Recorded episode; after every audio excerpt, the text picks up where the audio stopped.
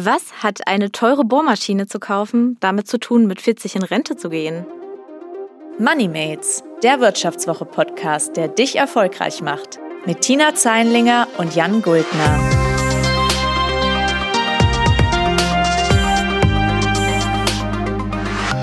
Herzlich willkommen zu Moneymates. Mein Name ist Jan Guldner, ich bin Redakteur bei der Wirtschaftswoche und ich bin Theresa Raufmann, Volontärin bei der Wirtschaftswoche. Normalerweise begrüßt euch an der Stelle Tina Zeinlinger, meine Kollegin. Die ist heute nicht da. An ihrer Stelle ist Theresa da. Theresa, schön, dass du da bist. Ja, danke. Ich freue mich auch. Wir wollen heute über ein Thema sprechen, bei dem ich persönlich sofort an den Knacksclub denken muss. Wir reden über Sparen. Ich weiß nicht, ob ihr da draußen den Knacksclub noch kennt. Äh, das ist quasi so der Jugendverein der Sparkasse kriegt man so Comicheftchen und Sparbücher und man will wohl Kindern so ein bisschen das Sparen beibringen. Äh, Theresa, warst du auch Knacksclub Mitglied? Also tatsächlich musste ich erst mal nachschauen, was es ist. Aber ja, ich war bei meiner Oma, die hatte ein Sparkassenkonto für mich. Und immer wenn ich bei ihr zu Besuch war, habe ich diese Comicheftchen da gesammelt bekommen und habe da auch immer ganz gern reingeschaut. Das ist jetzt schon eine ziemlich lange Weile her. Aber mittlerweile ist Sparen ja auch wieder ziemlich beliebt. Und jetzt gerade einer der wenigen oder der einzige Vorteil der Pandemie ist wohl, dass man gar nicht die Möglichkeit hat, so viel Geld auszugeben und vielleicht ein bisschen mehr zur Seite legen kann. Das stimmt. Das ist ein, ein kleiner Lichtblick in der grauen Zeit, die wir gerade durchleben. Und das sieht man auch tatsächlich daran, dass die Sparquote, die sogenannte, steigt. Das ist der Anteil des Einkommens, den man nicht ausgibt, sondern den man halt auf seinem Konto lässt oder investiert. Und äh, da hat die DZ Bank gerade neue Zahlen veröffentlicht. Daran sieht man, dass im Jahr 2020, also im Pandemiejahr, die Sparquote in Deutschland auf Rekordniveau von 16 Prozent lag. Also das bedeutet, auf Jahressicht haben dann die privaten Haushalte in Deutschland von 100 Euro Einkommen 16 Euro auf die hohe Kante gelegt. Und ähm, das ist im Prinzip im Vergleich auch eine sehr, sehr hohe Quote. Also sonst liegt die immer so oder lag der Rekord mal bei 12 Prozent, 12,9 Prozent. 2019 waren es nur 10,9 Prozent. Also das hat sich jetzt schon durch die Pandemie stark verändert und ich muss sagen, wenn ich das so grob überschlage, ich glaube, ich komme da nicht ganz so hin. Wie sieht das bei dir aus? Schaffst du diese Quoten? Also ich glaube tatsächlich in den letzten Monaten müsste ich da so ungefähr vielleicht fast hingekommen sein. Ja, einfach weil ich ja gar nirgends hingehen kann, wo ich mein Geld so unbedingt ausgeben kann. Und ich habe das Glück, dass ich mich bei Online-Bestellungen immer recht gut zurückhalten kann und da jetzt nicht so eskaliere wie manch anderer. Aber wäre natürlich optimal, wenn das auch länger so bleibt und man irgendwie langfristig spart, auch wenn man wieder mehr Möglichkeiten hat, irgendwie was zu unternehmen. Und ganz ehrlich, das Thema ist zwar jetzt nicht gerade sexy, aber es ist halt super wichtig, sich damit zu beschäftigen. Denn ich meine, wir können uns später ja sehr wahrscheinlich nicht mehr auf unsere Rente verlassen und müssen einfach rechtzeitig anfangen zu sparen. Und Weltsparen zum Beispiel hat berechnet, dass der durchschnittliche 30-Jährige schon jetzt 53.000 Euro angespart haben müsste und dann auch weiterhin immer 10 Prozent von seinem Einkommen jeden Monat, also diese normale Sparrate, die in Deutschland sonst normal ist, zurücklegen müsste, um später seine Rentenlücke zu schließen. Und ja, das ist dann nur, um die Rentenlücke zu schließen. Aber ich spare ja vielleicht auch mal auf einen großen Urlaub oder brauche ein neues Auto, will mir irgendwann mal eine Immobilie kaufen. Und da müsste ich ja noch viel, viel, viel mehr sparen, damit ich mir auch solche Wünsche erfüllen kann. Wow, ja. Und vor allem 53.000 mit 30, das erscheint mir auch schon sehr, sehr viel. Das habe ich auf keinen Fall erreicht. Und ich bin jetzt schon drei Jahre drüber. Das, da steht noch ein bisschen Arbeit vor mir. Und ich denke aber auch, dass Sparen an sich total sinnvoll ist, weil ich glaube, nicht nur eben dieser finanzielle Aspekt ist wichtig, sondern auch, dass man sich mit diesem Geld, was man auf der hohen Kante liegen hat, ja auch einen gewissen Grad an Freiheit kauft. Also wenn ich jetzt irgendwie mal nicht arbeiten kann, weil ich meine Kinder oder meine Eltern versorgen müsste oder wenn ich nicht arbeiten will, weil mich der Job irgendwie krank macht, dann ist das schon super cool, eine, eine Rücklage zu haben, die es einem ermöglicht, das eben nicht tun zu müssen. Und da wir diese Quoten ja alle nicht so richtig erreichen, scheint es mir, dass wir alle noch so ein bisschen auch was dazu lernen können, wenn es um Sparen geht. Und Theresa, du hast dich deshalb mal mit einem Menschen unterhalten, der selbst über diese Rekordsparquoten, die im vergangenen Jahr ja anfielen, nur müde lächeln kann, oder? Ja, genau. Ich habe dazu mit Florian Wagner gesprochen. Der ist 34 Jahre alt und lebt jetzt schon seit einigen Jahren als Frugalist. Und Frugalisten sind halt besonders sparsame Menschen, die durch ihre vielen Ersparnisse dann schon mit 30 oder 40 in Rente gehen können. Der Trend dazu kommt aus den USA. Da gibt's die FIRE-Bewegung, heißt es, für Financial Independence and Retire Early, also finanzielle Unabhängigkeit, um dann eben früh in Rente gehen zu können. Und die Grundidee dahinter ist, dass man einfach, also einfach das 25-fache seiner jährlichen Ausgaben ansparen muss und halt klug investieren äh, muss, dass das Geld dann auch für einen arbeitet. Und dann muss man theoretisch selber nie mehr arbeiten gehen, sondern das Geld reicht einem fürs komplette Leben. Und genau, wir wollen uns jetzt heute mal anschauen, was man auch als Otto-Normalsparer oder vielleicht auch eher schlechter Sparer, wie wir es vielleicht sind, von so einem Frugalisten lernen können. Aber hören wir dazu doch erstmal, wie Florian Wagner eigentlich zum Supersparer wurde. Also ich habe mich quasi schon immer für das Thema Geld und Finanzen interessiert. Also mit 15 die erste Aktie gekauft, Zeitung ausgetragen, um Geld zu verdienen. Immer viel gespart, aber ich wusste nicht so wirklich warum. Und nach dem Studium dann als Ingenieur in der Automobilindustrie angefangen und auf einmal viel, viel mehr verdient als, als armer Student. Und ich habe gemerkt, mein steigendes Einkommen führte automatisch dazu, dass ich mehr ausgegeben habe, aber ohne wirklich mehr Freude zu verspüren. Und gleichzeitig habe ich den Blog von Mr. Money Mustache in den USA gefunden und habe da von Menschen gelesen, die mit 40 oder früher nicht mehr auf ein Arbeitseinkommen angewiesen waren. Und dann war ich so begeistert und wollte wissen, wie machen die das? Und habe gemerkt, die schränken sich gar nicht ein, sondern versuchen nur bewusster zu konsumieren und sich eben auf die Sachen zu konzentrieren, die sie glücklich machen. Und ähm, ja, habe dann kurzerhand meine Finanzen hinterfragt und quasi alles gestrichen, was nicht wirklich zur Lebensfreude beigetragen hat oder ich sowieso reduzieren wollte. Ungesundes Essen, ähm, bisschen viel Bahn fahren und so weiter. Und mit dem Ingenieursgehalt konnte ich so dann über 60 Prozent monatlich sparen. Und ja, das hat mir einfach so viel gebracht, dieses Konzept, dass ich gesagt habe, Geld soll kein Tabu sein. Ich beschreibe meine Erfahrung jetzt auf dem Blog geldschnubbert.de. Was verdiene ich? Was gebe ich aus? Wie verändere ich das? Ja, und so bin ich quasi auf das Thema Frugalismus gestoßen. Genau, Florian, der führt dazu auch einen eigenen Blog und schreibt da total detailliert über sein komplettes Leben, listet ganz genau seine Einnahmen und Ausgaben auf, also ist er auch sehr, sehr offen anderen gegenüber. Und er schafft es im Monat bis zu 85 Prozent von seinem Einkommen zu sparen. Also wirklich, wirklich eine Rekordsparquote. Und er hat jetzt schon so viel Geld angespart, dass es ihm jetzt auch schon für die nächsten 20 Jahre reichen würde, wenn er nicht mehr arbeiten würde. Also ich finde, das ist echt Luxus, was er da schon hat. Das ist absoluter Luxus, krass. Also 85 Prozent klingt natürlich auch nach eben sehr viel Einkommen, was er da zurücklegt. Äh, über welche Beträge reden wir denn da? Also aktuell hat er knapp 400.000 Euro angespart und er ist 34, also schon eine ordentliche Summe. Uff, okay. Ich habe noch drei Monate, um ein ähnliches Level zu erreichen, aber ich weiß nicht genau, da müsste ich, glaube ich, illegale Aktivitäten bemühen, um innerhalb von drei Monaten von 0 auf 400.000, nicht ganz 0, aber weit weg von 400.000 zu kommen. Ja, aber interessant. Und ich meine, die Strategie, die er fährt, scheint ja aufzugehen. Wie hat er das denn gemacht? Wie hat er das geschafft? Und vor allem, wie kam er jetzt auf, diese, auf dieses Thema Frugalismus eigentlich? Also bei ihm, wenn man ihm so zuhört, klingt das eigentlich ziemlich simpel. Der erste Schritt zur finanziellen Unabhängigkeit besteht einfach mal darin, dass man sich bewusst macht, wofür man eigentlich sein ganzes Geld ausgibt. Also ich meine sowas, wie viel Miete man bezahlt, wie viel Nebenkosten irgendwie für Internet oder auch für irgendwelche Abos wie Netflix oder Spotify-Abos oder so, hat man ja mal grob im Blick ungefähr, was da im Monat drauf geht. Aber ganz ehrlich, was man so in normalen Zeiten für Spaß ausgibt, also mal was essen gehen, mal ins Kino gehen, vielleicht mal bowlen gehen, ins Theater, was auch immer man da alles macht. Also ich habe dann nicht so den Überblick. Ich weiß nicht, wie es bei dir da so aussieht. Also mir geht's da tatsächlich ähnlich. Ich weiß ungefähr, wie viel Geld im Monat bei mir für Netflix, Disney Plus und den ganzen Kram den man sich dann vielleicht auch mit Freunden teilt oder so weggeht, eben weil es halt nur ein, ein Betrag im Monat ist und der ist halt auch nicht so groß. Das hat man halt ganz gut im Blick. Aber sonst bin ich da auch echt ganz schlecht drin, mich sozusagen vorm Ausgeben zu zügeln. Ich habe immer das Gefühl, ich, ich gucke dann, denke ich so, oh ja, äh, Kino, Bock drauf, mache ich mal oder Theater, ja, dann gehen wir mal dahin oder bestellen wir halt jetzt mal eine Pizza oder so. Und dann bezahlt man es halt und dann ist es aber irgendwie am Ende des Monats erst so, dass wenn dann die Kreditkartenabrechnung kommt oder wenn man halt merkt, oh, da ist doch nicht mehr so viel drauf, wie erwartet, dann weiß man erst so richtig, dass man vielleicht was nicht ganz so gut gemanagt hat in dem Monat. Und offensichtlich ist es halt nicht wirklich optimal, diese Herangehensweise. Ich frage mich da, was kann ich jetzt sozusagen konkret von Florian lernen? Also was können wir und unsere Zuhörerinnen und Zuhörer von Frugalisten lernen?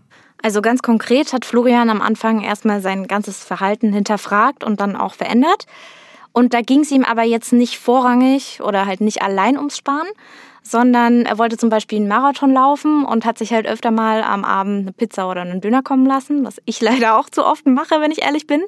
Das hat er dann einfach gestrichen, eben auch aus den Gründen, um eben sein Ziel zu erreichen und auch gesünder zu sein und eben auch um parallel zu sparen. Das heißt, er hat zwar verzichtet, aber quasi so verzichtet, dass er nicht an Lebensqualität einbüßt, sondern er irgendwie vielleicht das sogar noch verbessert, dadurch, dass er sich dann gesünder ernährt.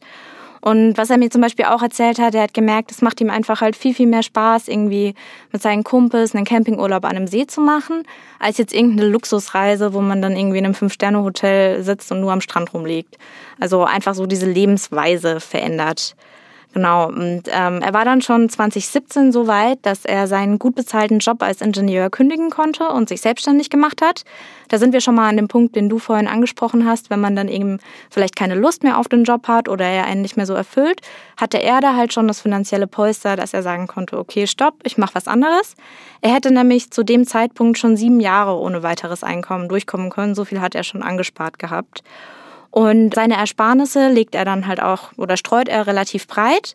Er legt sie an in Einzelaktien oder ETFs, einen kleinen Teil auch in Gold und ein bisschen Kryptowährungen hat er mir hat er auch hat er mir erzählt und einen Teil davon hat er auch als Notgroschen und Puffer dann eben auf einem Girokonto, dass er da mal dran kann, wenn irgendwas ist. Mhm. Also Florian kann man sagen, hat sein Leben ganz gut im Griff, vor allem sein finanzielles. Was wäre denn jetzt so die erste Lektion, die wir daraus ziehen können für uns und unsere Zuhörerinnen und Zuhörer? Also da wir ja vorhin im Gespräch gemerkt haben, dass wir beide nicht so ganz wissen, wo unser Geld jeden Monat so hingeht, sollten wir als erstes mal einfach den Überblick bekommen. Und der Florian, der beschreibt es so. Ja, also wenn mich die Leute fragen, dann erwarten die immer irgendeinen krassen Extremtrick, der jetzt alle ihre Probleme löst. Aber also Coupons ausschneiden und hier noch einen Cent sparen, Klospülung äh, kurz drücken oder zum Tanken richtig weit wegfahren, um am Preis zu sparen. Aber das ist viel einfacher, als die Leute immer denken. Und der größte Spartrick für mich war wirklich nur, diesen Überblick zu haben. Ich muss es messen können, um was zu verbessern. Und wenn ich nur mit meinem Geld hantiere, aber nicht wirklich weiß, wo geht's hin und wie viel, dann kann ich mein Verhalten auch nicht ändern. Das heißt, der beste Spartrick klingt total einfach, aber ist wirklich, sich ein, zwei, drei Monate einmal vor Augen zu führen, wo geht mein Geld genau hin? Klamotten, Freizeit, Urlaub, alles zusammengenommen. Und dann werde ich wieder handlungsfähig und kann sagen, hey, damit bin ich aber irgendwie nicht einverstanden. Ich ändere mein Verhalten. Okay, also für Normalbürger heißt das, man muss jetzt keinen detaillierten Budgetplan aufmalen, zumindest nicht am Anfang. Ist also schon mal ein Start, wenn man einmal die Woche aufs Konto schaut und merkt, wow, Zalando bucht aber oft bei mir ab oder irgendwie geht da total viel Geld für, für Abos raus, die ich eigentlich nicht nutze. Also das ist so ein bisschen der Effekt, den man dann vielleicht hat, wenn man so denkt, das Geld kommt halt irgendwann mal unsichtbar auf mein Konto und ist aber dann auch unsichtbar wieder weg, weil man ja wahrscheinlich heutzutage doch sehr viel mit äh, PayPal und Kartenzahlung und allem so macht, dass man halt gar nicht mehr so richtig checkt, wie viel Geld geht da eigentlich so, rinnt mir durch die Finger im Monat? Ja, also da hast du absolut recht. Also ich glaube, es reicht tatsächlich für einen ersten Schritt mal einmal die Woche irgendwie aufs Konto zu gucken. Manche Leute treiben das natürlich noch weiter. Zum Beispiel Florian hat halt auch eine Finanzexcel, wo er alles einträgt. Und ja, also ich glaube, man kann das halt auf so einem Level machen, wie es für einen angenehm ist, aber dass man trotzdem so ein bisschen einfach den Überblick hat. Aber man muss es, glaube ich, nicht direkt zu krass irgendwie machen und sich zu sehr da reinfuchsen. Genau, und ähm, der zweite Trick, den er mir verraten hat, ist eben, klingt auch total simpel. Man muss halt seine Ausgaben senken und versuchen, seine Einnahmen zu steigern. Mein erster Schritt ist, ich möchte meine Ausgaben so weit reduzieren, dass ich Geld nur für die Dinge ausgebe, die mir wirklich nachhaltig Freude machen und ich alles Unnütze streiche. Wenn mein Ausgabenniveau aber an dem Punkt ist, wo eine weitere Reduzierung Lebensqualität einschränken würde, dann weiß ich, hier stopp und der nächste Hebel ist, mein Einkommen zu erhöhen. Und bei den Einnahmen zu steigern, gibt es auch extrem viele Möglichkeiten, vor allem in der heutigen Zeit mit Internet und Online-Möglichkeiten. Also ich kann entweder im Angestellten Job versuchen, mehr zu verdienen durch Weiterbildung oder wie ich es gemacht habe, einen Blog zu starten, einen Videokurs oder ein E-Book zu verfassen über sein Hobby und damit zusätzlich online noch Geld zu verdienen. Okay, das sind jetzt in dem Sinne ja schon zwei Tipps in einem. Ausgaben senken verstehe ich in dem Fall so, dass man spart, aber sich auch nicht komplett kaputt spart.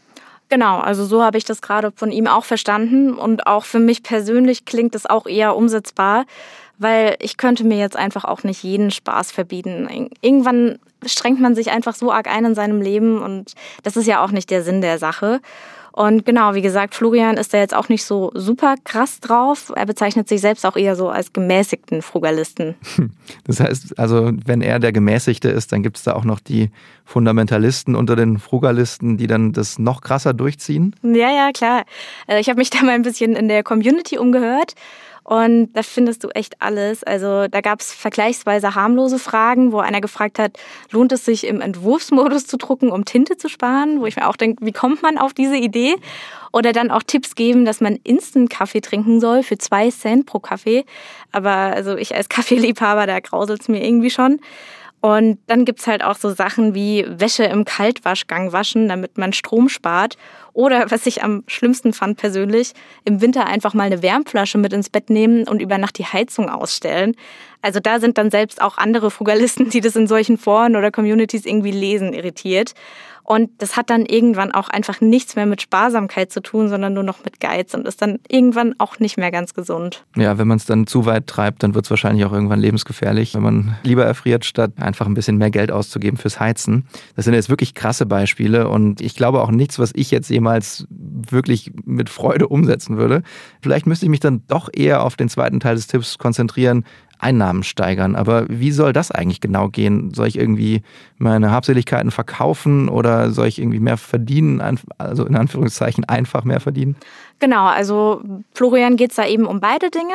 Zum einen mal ist es natürlich immer super, wenn du irgendwie es schaffst, mehr zu verdienen, wenn du irgendwie mit deinem Chef verhandelst, hey, ich habe die Arbeit super gemacht.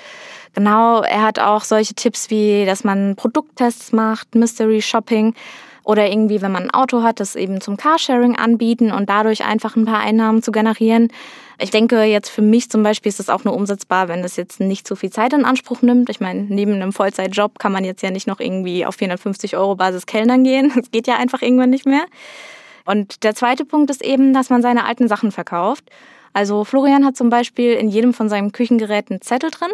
Da schreibt er auf, wann er es das letzte Mal benutzt hat. Und wenn er es dann quasi, wenn es länger als ein Jahr her ist, wenn er reinschaut und sieht, oh, der Zettel ist schon drei Jahre alt, verkauft das. Und ja, ich glaube, ich könnte mir da auch mal ein Beispiel dran nehmen, weil ich habe sehr, sehr viele auch unnütze Küchengeräte.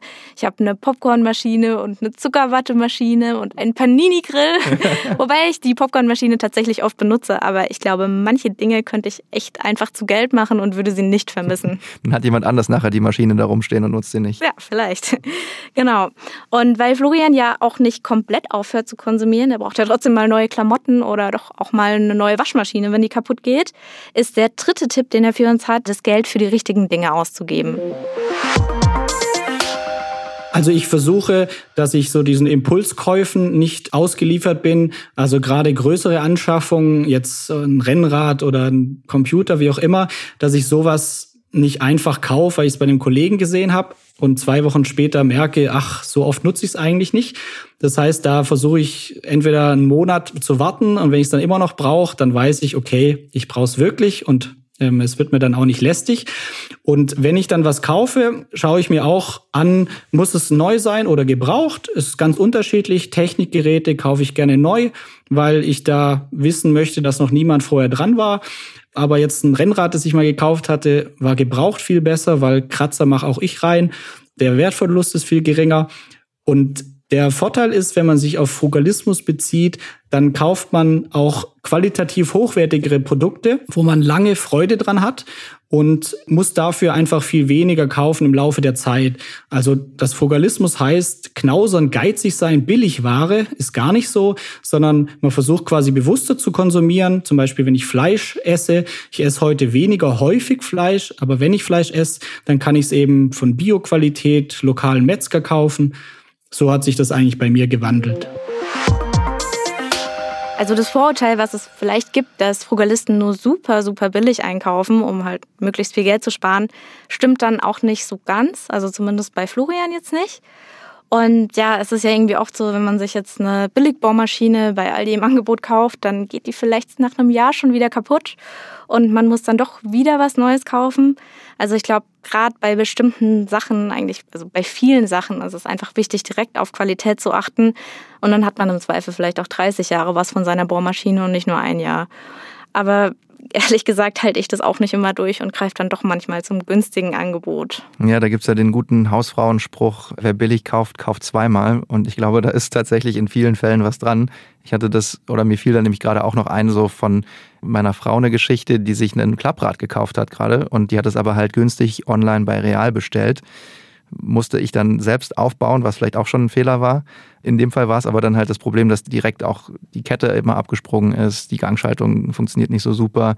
Jetzt ist irgendwie die komplette Schaltung kaputt und alles wackelt und das Rad ist eigentlich naja, also nicht so super in Schuss. Und ich hatte halt gedacht, so wenn man da einfach ein bisschen mehr, 100 Euro mehr ausgegeben hätte, rückblickend hätte man es vielleicht irgendwie in einem Laden gekauft und die hätten das gewartet und die hätten jetzt Garantie draufgenommen und man hätte innerhalb von einem Tag ein funktionstüchtiges Rad wieder.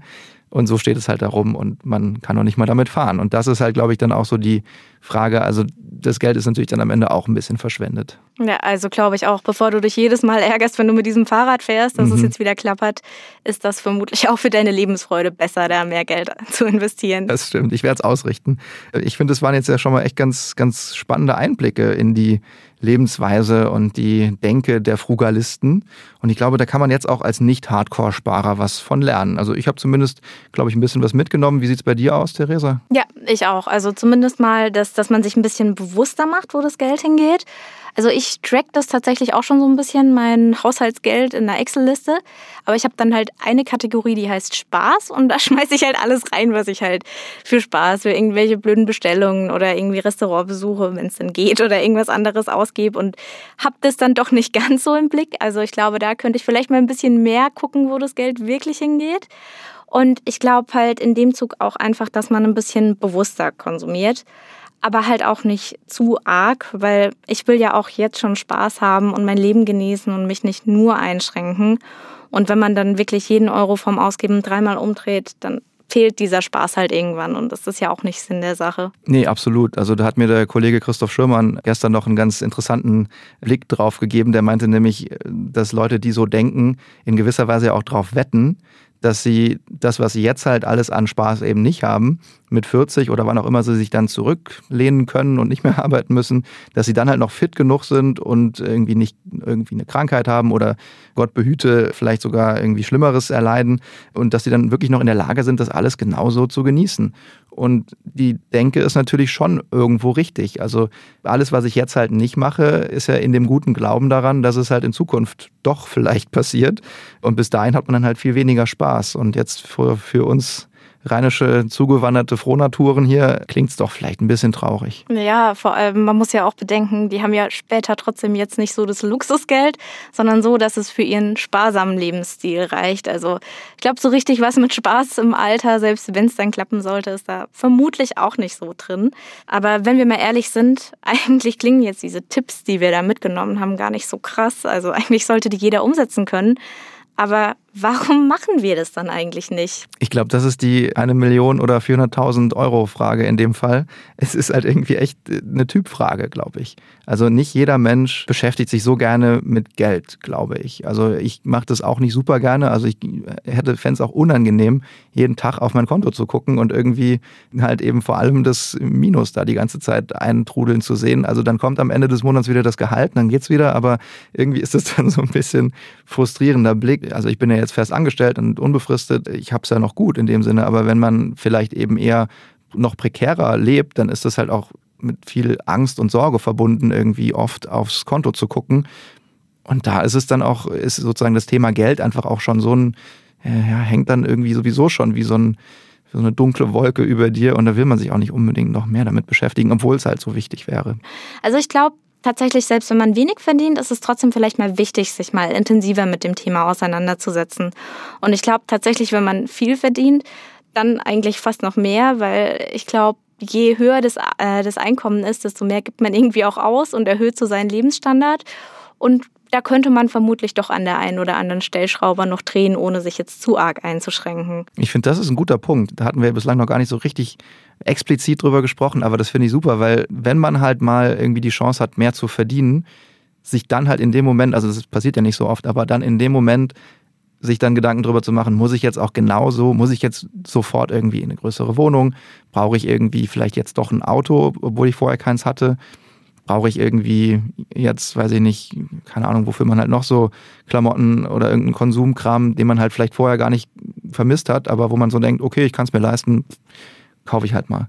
Also vielleicht ist das so irgendwie so ein ganz interessanter Punkt, den man da noch mitnehmen kann. Und umgekehrt, glaube ich, ist es echt auch nicht zu vernachlässigen, dass Sparen in gewissen Fällen halt einfach auch so ein, also für, für manche Leute dann auch ein Luxus ist, weil die halt eben, wenn man halt nicht so viel verdient, dann kannst du auch manchmal einfach nicht mehr als vielleicht 10% oder 5% zurücklegen, weil du einfach gar nicht so viel Einkommen hast. Und 85% zurückzulegen ist dann halt schon irgendwie ja, der, der krasse Luxus in dem Sinne. Ja, da hast du auf jeden Fall recht. Aber ich glaube, mit deinen Gedanken gerade bewegst du dich schon minimal in die Richtung Frugalismus.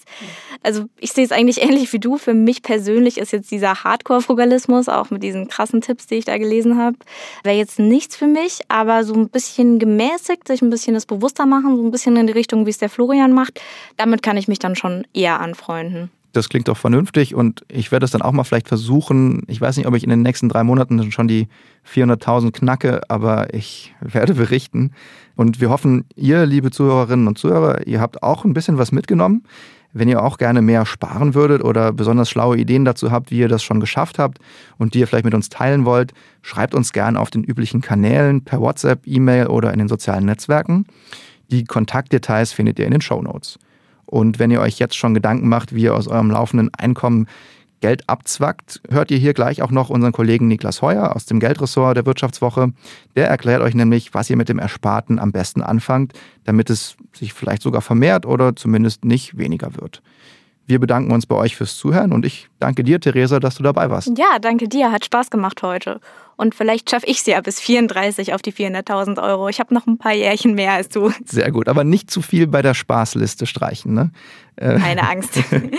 dann spätestens dann sprechen wir wieder und bis dahin tschüss und bis zum nächsten Mal. Frugalisten gewinnen durch ihren sparsamen Lebensstil einigen finanziellen Spielraum. Den können Sie nutzen, um das Geld zu investieren, zu sparen und damit in Zukunft dann ein Vermögen aufzubauen. Doch in diesen Zeiten ist es vielleicht noch schwieriger, Geld renditestark anzulegen, als sparsam zu leben. Beim sparsamen Leben sind die Deutschen ganz gut.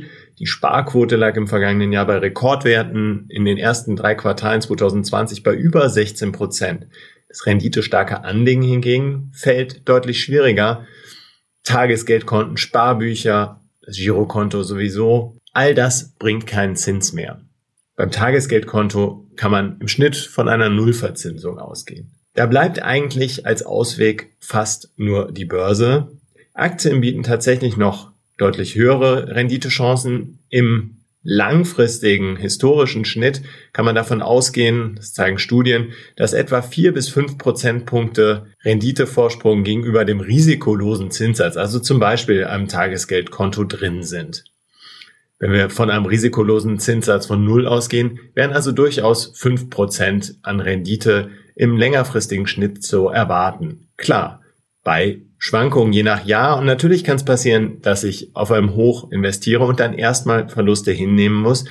Doch dann heißt es durchhalten. Um das wirklich umzusetzen, bieten sich zum Beispiel ETF-Sparpläne an. ETFs sind äh, börsengehandelte Indexfonds, bei denen kein Fondsmanager dafür bezahlt wird, dass er vermeintlich besonders aussichtsreiche Wertpapiere auswählt, sondern sie orientieren sich schlicht an einem Aktienindex, den decken sie ab und folgen auch in der Zusammensetzung diesem Index.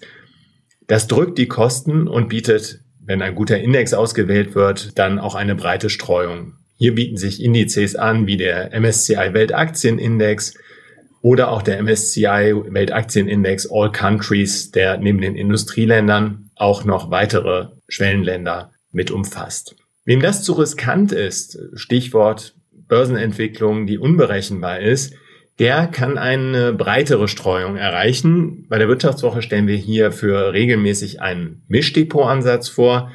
Dieses Depot setzt sich zu 30, je 30 Prozent aus Aktien und Anleihen zusammen, 25 Prozent Gold und 15 Prozent Tagesgeld. In diesen verschiedenen Anlageklassen wird auf eine breite Streuung geachtet, etwa auch über ETFs. Und mit diesem Index-Mix, also diesem Mix verschiedener Anlageklassen, den wir im Mischdepot haben, kann man nicht so sehr noch höhere Renditen als am Aktienmarkt allein herausholen. Man kann aber die Risiken und die Schwankungen deutlich reduzieren, weil viele der ausgewählten Anlageklassen sich häufig gegenläufig entwickeln. Wenn die Aktienmärkte eher schwach sind, dann legt oft Gold zum Beispiel im Preis zu. Gold hat hier eher die Funktion einer Krisenversicherung. Also statt Geld aufs Tagesgeldkonto zu packen, lieber mit ETF-Sparplänen vorsorgen. Auch hier kann man durch regelmäßiges Sparen Risiken senken oder einen Ansatz wie den Mischdepot-Ansatz wählen. Das war MoneyMates, der Wirtschaftswoche-Podcast, der dich erfolgreich macht, mit Tina Zeinlinger und Jan Guldner, produziert von Anna Hönscheid.